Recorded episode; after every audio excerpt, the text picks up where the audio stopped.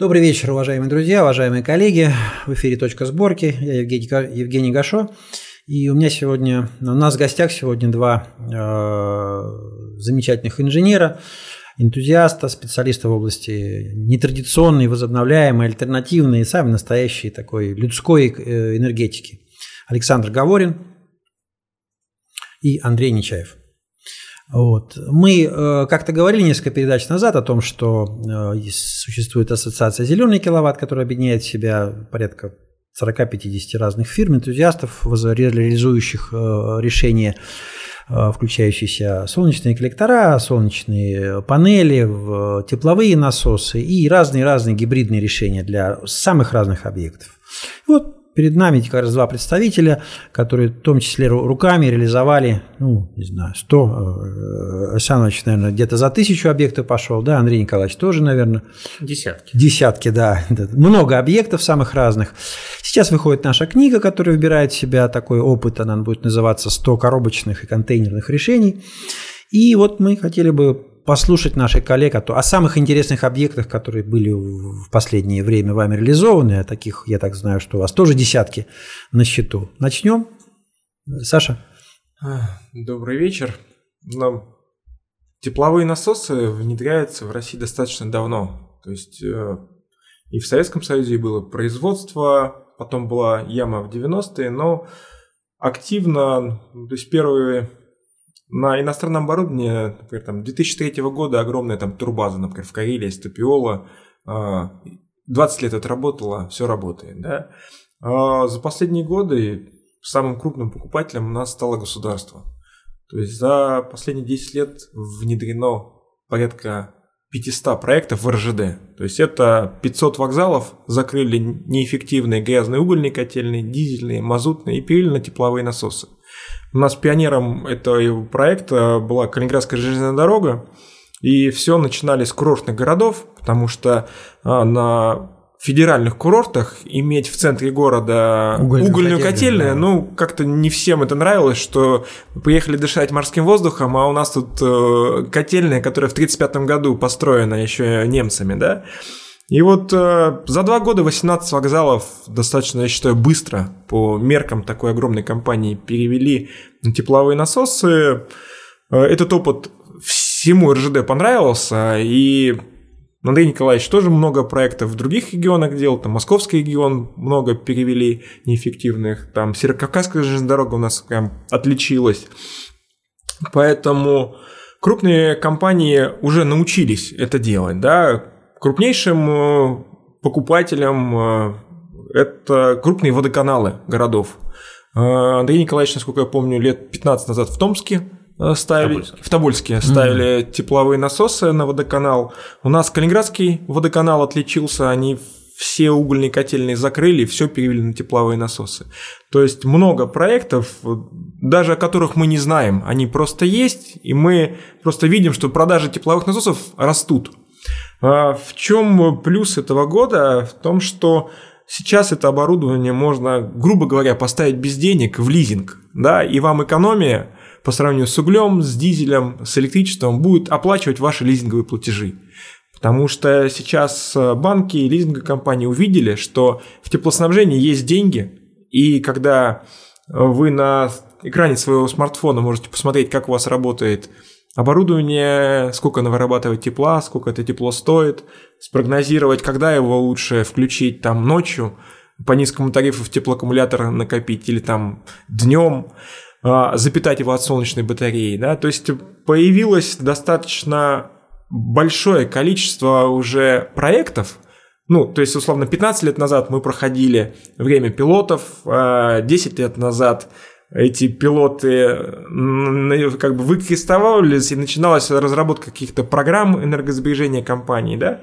И сейчас мы видим, что ну вот в нашем сборнике условно там 100 примеров, а их на самом деле тысячи и тысячи. тысячи, да. Да. да а, очень интересный опыт у нас а, имеет компания Geoterm Балтика из Калининграда. Я этот проект начинал, когда там жил в Калининградской области. Мы сделали первый объект а, Минкульта, музей имени Данилайтиса а, в Калининградской области, капремонт музея с реставрацией, с установкой тепловых насосов. А, меня, конечно, пугали временные рамки, у нас ушло на это 8 лет, ну вот на всю эту экспертизу, согласование, воплощение. Но сейчас я могу официально сказать, мы сделали музей с геотермальным отоплением. А, это вот интересно. То есть я ну, рассказывать, что кто-то как, сделал какой-то особняк, ну, этим ни у кого не да, удивишь. уже потому, никого не удивишь. Потому да. что самое интересное это получить государственное финансирование, сделать и масштабировать, например, в рамках Минкульта, да? А, очень много проектов у нас а, в стране делает Министерство образования. Это прям отдельное направление работы, энергоэффективные школы. Вот в этом году, я надеюсь, э, поеду на ленточку в Тюмень. У нас мой любимый застройщик Брусника сделал энергоэффективную школу. Мы за 30 дней пробурили 80 скважин по 80 метров. И суммарная мощность теплового насоса на объекте 800 киловатт. Они два насоса, один низкотемпературный на отопление на горячую воду и один высокотемпературный на подогрев вентиляции. В Тюмень э, сейчас это уже на поток поставлено. А много школ сделано с тепловым насосом, потому что а, тепловой насос выигрывает даже у угля. А, потому что доставка угля, например, делали одну школу, там а, от места разгрузки до школы 400 километров по очень плохим дорогам Понятно. надо вести этот уголь. Там надо содержать кочегаров. И вот школа там 5 лет проработала. А, следующие проекты наша любимая РПЦ. Огромное количество монастырей, церквей с помощью спонсоров э, переведено на экологичное отопление. У нас, например, э, недавно в Тобольске компания Сибур профинансировала крупный монастырь, мы 240 киловатт геотермального отопления поставили. На одном, 240 киловатт да, на одном монастыре. Да, да, на одном монастыре, да. На самом деле... Тобольск же достаточно холодный город, да? Э, да, холодный, но тут вопрос, что если вы зим, в зиму вымораживаете грунт, у них резко континентальный климат, летом жарко, и вы пассивным холодом обратно его прогреваете. То есть на киловатт электричества, которое мы подвели к циркуляционным насосам, мы можем получить с грунта 20 киловатт холода и, соответственно, 20 киловатт отправить на хранение, регенерируя грунт. Поэтому проекты в диапазоне 100 киловатт до 2 мегаватт в прошлом году и в этом они идут, несмотря ни на какие препятствия. Чем еще интересен проект Тюмени, что когда нам крупная финская компания, пообещав, потом отказала поставлять оборудование, мы сказали, ну, бывает, и сделали тепловой насос в Подмосковье и отправили в Финляндию фотографию Понятно. сделанного. Понятно. Они посмотрели, мы сделали лучше. Понятно.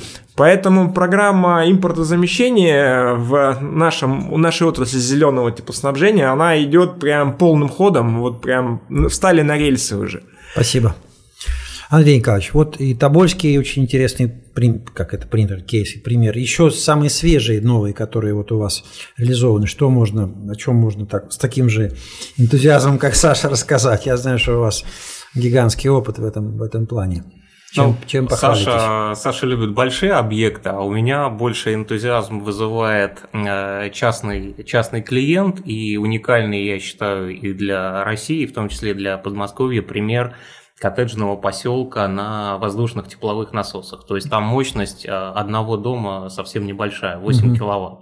Но это живой пример людей, Э, которые живут уже третий, четвертый сезон, поселок еще строится, дома продаются, но люди уже живут с тепловыми насосами, они их не боятся, и э, концепция поселка, которая изначально планировалась как э, зеленый, да, зеленый объект, там э, с газом проблемы, подвести достаточно э, серьезных строит денег для застройщика, поэтому он изначально выбрал эту концепцию. И э, особенность его в том, что и дома проектировались, да, а, с, учетом, с учетом этого, с учетом теплового хорошая. насоса, угу. хорошая теплозащита, отопление только теплыми полами, хорошие энергоэффективные сберегающие окна. То есть сейчас у нас на руках весь комплекс технологий, да, который позволяет от теплового насоса в любых масштабах, там, начиная от совсем небольших домиков, там 6 киловатт, да, вот минимальное то, что мы ставили, до промышленных предприятий на мегаватты, да, обеспечивать э, максимальную эффективность от применения тепловых насосов. Потому что вот подход э, нашей компании, да, помимо классического решения в лоб, да, когда мы можем пробурить под заданную мощность, поставить оборудование и получать стандартную эффективность, да, э, мы все-таки стараемся на каждом объекте искать э, внутренние ресурсы и получать максимальную эффективность. Вот в этом плане э, лидер да, по тому, что мы делали, это применение на РЖД, внедрение по госпрограмме в 2011 году, когда сбросное тепло от Градирин мы утилизировали и возвращали обратно угу. в контур отопления. То есть они круглый год на улицу выбрасывают 20-25 градусов mm. тепла и тратят на это еще и энергию. Да, работают компрессора, которые да, вырабатывают тепло. Все это мы возвращаем в здание. Вот э, возвращаясь к коттеджам, Андрей, скажи, пожалуйста, вот э, вы начинали с группы коттеджей 20, а сейчас там их уже, по-моему, под сотню, да? нет, нет, нет, поселок, э, поселок небольшой, там введено в эксплуатацию уже порядка 20 домов, угу. и весь поселок, по-моему, 40-45 а, планируется. 45, я. Да, да. Это небольшой, но живой кейс. То есть вот Понятно. И там, естественно, нет газа. Газа нет, вот. только и электричество. Насколько очень примерно, да, хотя цифры какие-то там в нашем сборнике есть примерно. Вот они, вот есть коробка дома, да, насколько удорожает инженерка э, общие, общие затраты капитальные. Наверное, процентов 15, 10-15, не больше? Или трудно сейчас на скидку сказать? Нет, трудно, трудно сказать на вскидку, потому что что подразумевать под инженерными Ну, я имею в виду, вот если у него не было бы теплового насоса, он поставил бы электрокотел там, да? Нет, в рамках, в рамках э, всего дома это единицы процентов. Единицы процентов, да. Потому что mm. система отопления все равно нужна. Там либо электрокотел, либо газовый, все равно Понятно. нужен теплый пол. Да? И здесь мы в чистую сравниваем стоимость электрокотла, да, который сейчас у нас там реально не, не выше 100 тысяч рублей, да, 50-60 тысяч, простой котел э, вполне обходится, там тепловой насос 300-400 э, тысяч, воздушный тепловой насос, э, поселок начинали в партнерстве с компанией Висман, да, сейчас они ушли из России, но есть аналоги, и нашего производства. Там установлено несколько домов на Термексе, питерская компания угу. производства тепловых насосов. Э, сейчас пробуем, ставим туда китайские аналоги, поэтому ну и сам дом, если сама коробка, я тоже там, это же потому что смотрят люди нас, которые вот еще думают, вот у меня коттедж, а газа нет, а что делать, да, значит, соответственно. Сам, сама коробка ты миллионов пять в любом случае, да, ну, нормальная коробка. Да, да, Саш, примерно? Да, не меньше. На, на тепловой насос 300-350 тысяч. Вот, Я вот могу примерная цена. Как это? Сказать свое мнение. Я считаю, что самая выгодная инвестиция в России – это утеплитель. У нас есть проект, который мы с Андреем Николаевичем уже лет 8 ведем. Мы вот его завершили. У нас крыша утеплена 45 сантиметров. А фасад 25 сантиметров каменной ваты. И у нас по результатам моделирования было э, 3,5 киловатта тепловой энергии на 253 кило, квадратных, квадратных метра, метра в минус 26 градусов. Угу. А у нас по мониторингу, то есть э, установленные тепловычислители, датчики, все, получилось 3,4 киловатта. На, за последние три года у нас вот пиковое потребление дома. А если бы мы дом построили по ГОСТу, вот этот дом на 250 квадратных метров, в пик потреблял бы 25 киловатт. В 10 раз больше. 10 раз больше. Понятно. Поэтому не жалейте утеплитель. Он ничего не стоит в России. Он очень дешевый. Утепляйте дома лучше. Лучше и лучше. И когда вы хорошо дом утеплите, вам стоимость теплового насоса ну, будет мощность его меньше, и, соответственно, он будет стоить меньше. Потому что одно дело поставить тепловой насос там на 15-20 киловатт, 15, киловатт да, другой да. Там, на 8. И вот а, эта разница в цене вы просто ее инвестируете в утеплитель, то есть стоимость общая не меняется. Вы можете не утеплить, дешево поставить электрокотел и потом вылететь в трубу, оплачивая коммунальные платежи, да? Или инвестировать в утеплитель, поставить маленькую мощность теплового оборудования и экономить до конца жизни дома, а это условно 50 лет. Понятно. Если вы посчитаете на оценку жизненного цикла здания – то ничего выгодней покупки утеплителя в стране пока не придумали. Ну, в купе с тепловым насосом. Неважно, если у вас на данном этапе нету возможности купить тепловой насос, у нас э, мы всегда людям говорим, вот первый этап, мы оцениваем ваш проект и говорим, утеплитель, тепловой контур, переделайте окна, переделайте, в этом году у вас нет денег, поставьте электрокотел, но вы будете платить условно там не 25 тысяч, а 5, да, накопите денег через год, через два, через три, вам надоест топить, например, ну, если у вас электричества мало, вы, например, там твердотопливную какую-то историю сделали, камин, там еще что-то. Надоест поставить тепловой насос. Поэтому не забывайте покупать хорошие окна, а интересоваться в процессе выбора окна, какое это окно. Потому что купить окно в Москве – это прям приключение. На наш вот экспериментальный дом у нас покупка окна заняла полгода. Мы просто приходили и, и клали наши требования к окну. Они говорят, мы такое стекло не возим. И вот так этот нон-стопом 20 компаний мы обошли до того момента, как мы нашли тех людей, которые поняли вопрос, что мы от них хотим.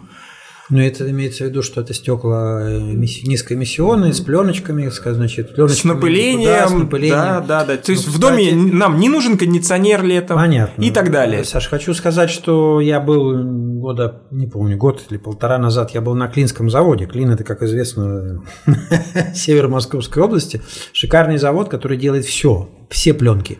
Да, они не дешево, они там, у них э, камень, у них вакуум, ого какой, и все это делается. Другое дело, куда это увозится, да, и эти все, все, все, все, и все это стекло здесь есть. Надо научиться этим просто, пользоваться. Просто да, просто видишь, э, ты, грубо говоря, да, просил такое стекло, а все везли как бы там ну, какой-то там. Сейчас за последние годы стало лучше, потому что покупка окон это было где-то история лет 7 назад, но это просто это было бесконечное приключение. То есть у нас подходила уже зима, нам надо было закрывать контур, а мы не можем окна купить. Ну так где-то с тепловым сопротивлением по порядка 1,9. 1,7 у нас стеклопакет. А, даже 1,7. 1,7 да. 1,7 это очень серьезно, да, да. для тех Поэтому сейчас э, и Салават стекло, и Ткалинский, ну, много заводы это производят, но вы это видите на выставке. Вот сейчас была это московская строительная выставка, это стекло есть. Но если вы спросите в объеме проданного стекла, сколько это энергоэффективное стекло занимает, понятно, понятно. там будут доли процента. Доли процента, да. Куда же оно едет, это стекло-то? Ну, это вопрос философский. Специальные, специальные задачи. Андрей Николаевич, вот все-таки еще... Да, действительно, этот поселок очень интересный э, пример. А, по-моему, в книжке он частично, да, частично есть. Ну, хорошо, да. Я просто сейчас вот сижу и жалею, вот мы собрали 100 примеров, а оказывается, можно еще 100-200 собрать запросто, да, это же самое сложное. Но допросишься от вас, чтобы вы дали их, э, эти примеры в книжку. Мы да? их вырвали с боем, с, с каждого. Боем, да, с каждым вырвали. Какие еще, Андрей Николаевич, запомнились объекты в пределах вот последних лет? Да, вспомним, что э, в прошлый сборник, да, были, были примеры, когда э, Андрей Николаевич переделывал за кем-то два-три объекта, да, и, ну, косяки каких-то прошлых случаев, которые тяп-ляп, и все-таки успешно переделал. Такие ну, тоже объекты был, были. Был, да, был такой опыт, потому что там при развитии технологий, да, не избежать ошибок, да, и когда люди первый раз э, пробуют ставить тепловые насосы, там максимальный риск на геотермальных тепловых насосах, потому что геотермальное поле надо правильно рассчитать не только под э, сам тепловой насос, но еще и под теплопотребление дома, то есть нужно учитывать годовой цикл, чтобы обеспечить э, стабильную работу геотермальных скважин. То есть не у всех получалось с первого раза, но когда вот мою компанию находил заказчик, понимали, диагностировали проблему и так или иначе решали этот вопрос. Вот один из таких э, ярких примеров на недобуренные скважины, когда уже на участке сделано озеленение, какие-то там хозяйственные постройки э, есть, и уже просто физически не загнать буровую установку, угу. чтобы исправить, да, ну то, да. что получилось, ну потому да. что дом, дом требует, и реально некомфортная температура, вот пиковые морозы, да, там хоть и есть у хозяина русская печка, да, но все равно же ее лучше топить по, ну, да.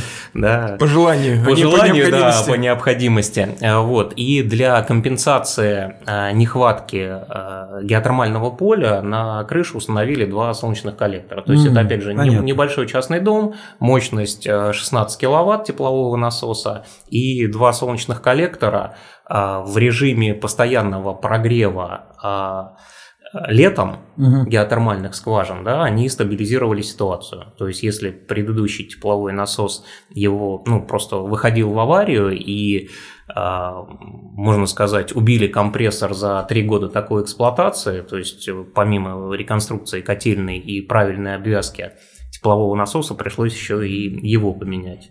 Вот, сейчас уже, по-моему, 5 или 6 лет объект стабильно, стабильно эксплуатируется. Очень важно, конечно, вот как вы уже чувствуете вот этот самый. Саша говорил про ледяной куб, который можно летом запастись, там зимой запас льда, а летом уже его используешь, да, и, соответственно, Андрей говорит о том, что, да, коллектор, соответственно, вытягивает это, это кольцо. Этого нет ни в одних учебниках. Никаких учебниках по тепловым насосам, ничего этого нет. А ну, наша с вами задача создать хотя бы такие методички. Вот в следующем издании книги Альманаха показать, что это нужно каждый раз вот немножко приложить голову Можно, и чуть-чуть да. скомбинировать системное решение. А Можно... А Александр Владимировича да, комментарий. кандидатскую диссертацию да. Александра Владимировича, который наконец, холода. который наконец он обязуется закончить. Похоронение. Обязуешься? Да. Обязуюсь. Все. Похоронение выдрали. холода. Вот смотрите. Да, Андрей Николаевич тоже нужно кандидатскую диссертацию. Да, свидетель. Тоже может даже знаю, где бутылка это стоит, которая меня ждет. Ну вот смотрите, а, когда говорят, что у нас там нет каких-то крутых объектов, да, у нас э, прошлый или позапрошлый год э, офис «Газпрома» в Санкт-Петербурге, Лахта, признание небоскребом года с точки зрения инженерки. Там находится 1200 кубических метров льдоаккумулятора, который по низкому тарифу намораживается лед эти 1200 кубов. И вместо 50 мегаватт чиллера поставлено 20 Управление нагрузкой, управление по помещениям, энергомоделирование, прогнозирование. Э, все сделано. Э, но кто у нас даже в Московском энергетическом институте знает, что у нас, оказывается, в стране есть крутые специалисты по хранению льда, ну вы, ну я вам рассказывал, да, а у нас в учебнике это есть, в учебниках учебнике нет, конечно. У нас условно эти компании там ушли с рынка, закрыли представительство, но не беда, мы уже заместили, у нас уже есть контейнерное решение, 80 кубических метров льдоаккумулятор перевозной. Да, не, там не 1200 кубов, да, ну, лихаби до года начала, когда-нибудь и до 1200 кубов дойдем.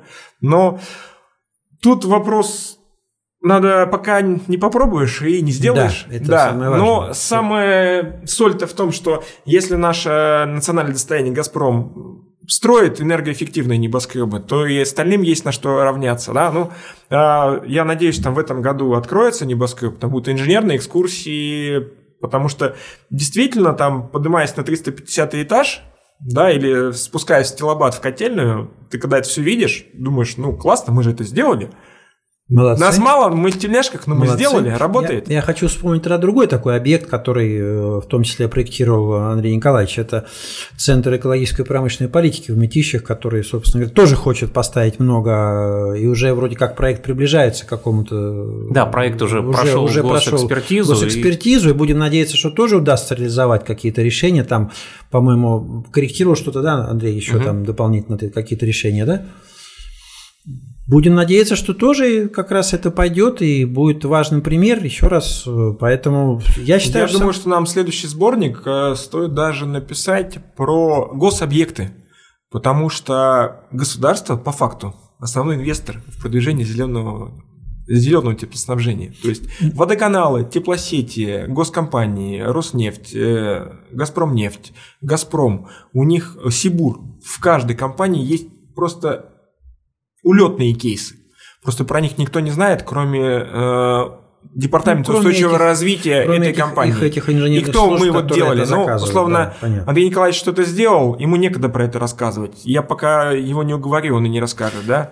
Поэтому очень большая просьба теперь уже, да, вот кандидатскую тоже надо сделать, и как раз это будет вклад, то, что те объекты просто, грубо говоря, обработать, а мы поможем в этом смысле увидеть научную новизну, хотя она абсолютно четко есть. То, что вы говорите, эти инженерные решения, они, их нет в учебниках, их, их нет в научно-методической практике, они, мы о них не говорим, потому что наши корифеи говорили об одной ситуации, ситуация резко изменилась кардинально, нам сейчас нужна другая новая энергетика, поэтому я хочу поблагодарить вас искренне за этот вклад, который вы, вы сделали в эту работу. Вот, и будем ждать тогда, когда эта книга выйдет, и будем ее, собственно говоря, распространять и двигаться дальше. Кто хотел бы еще что-то добавить? Андрей Николаевич. Ну, добавлю, что технология, да, то, что вот мы обсуждаем, да, зеленая энергетика, это, ну, абсолютно правильное направление, да, пускай на, несмотря на все препоны, да, которые у нас получаются, она развивается, а люди уже понимают, что это такое и не боятся, и я надеюсь, что нашими общими усилиями это внедрение будет расширяться. Да, здесь, конечно, к сожалению, проваливается пока государственное стимулирование, да, и в этом случае РЖД же делает тоже, ну, как бы от беды, да, значит, да, Калининград что делал? Ну, от беды, ну, от того, чтобы людей избавить от, угольного, от угольной пыли. Люди в этом поселке, которые тоже, ну, газа же нет, что ж теперь, да, тоже, в общем-то, от беды. Государственное стимулирование пока прохрамывает. Мы должны взять на себя эту роль, по крайней мере, с информационной стороны зайти и показать, вот они примеры, все работает. Не бойтесь, не бойтесь, очень важную фразу сказал Андрей. Люди не боятся ставить э, уже тепловой насос в Москве на московскую зиму, воздушный тепловой насос на здание. Это заслуга, заслуга вашего труда. Спасибо еще раз. Спасибо. Хочу сказать спасибо тем, кто смотрел. Э, присоединяйтесь к нашему телеграм-каналу. Э, подписывайтесь на наш, соответственно, сайт. И будем продолжать эту тему, тему различного рода разной энергетики, малой, средней, большой, комбинированной, интегрированной. С нами были Александр Гаорин и Андрей Нечаев. Спасибо большое.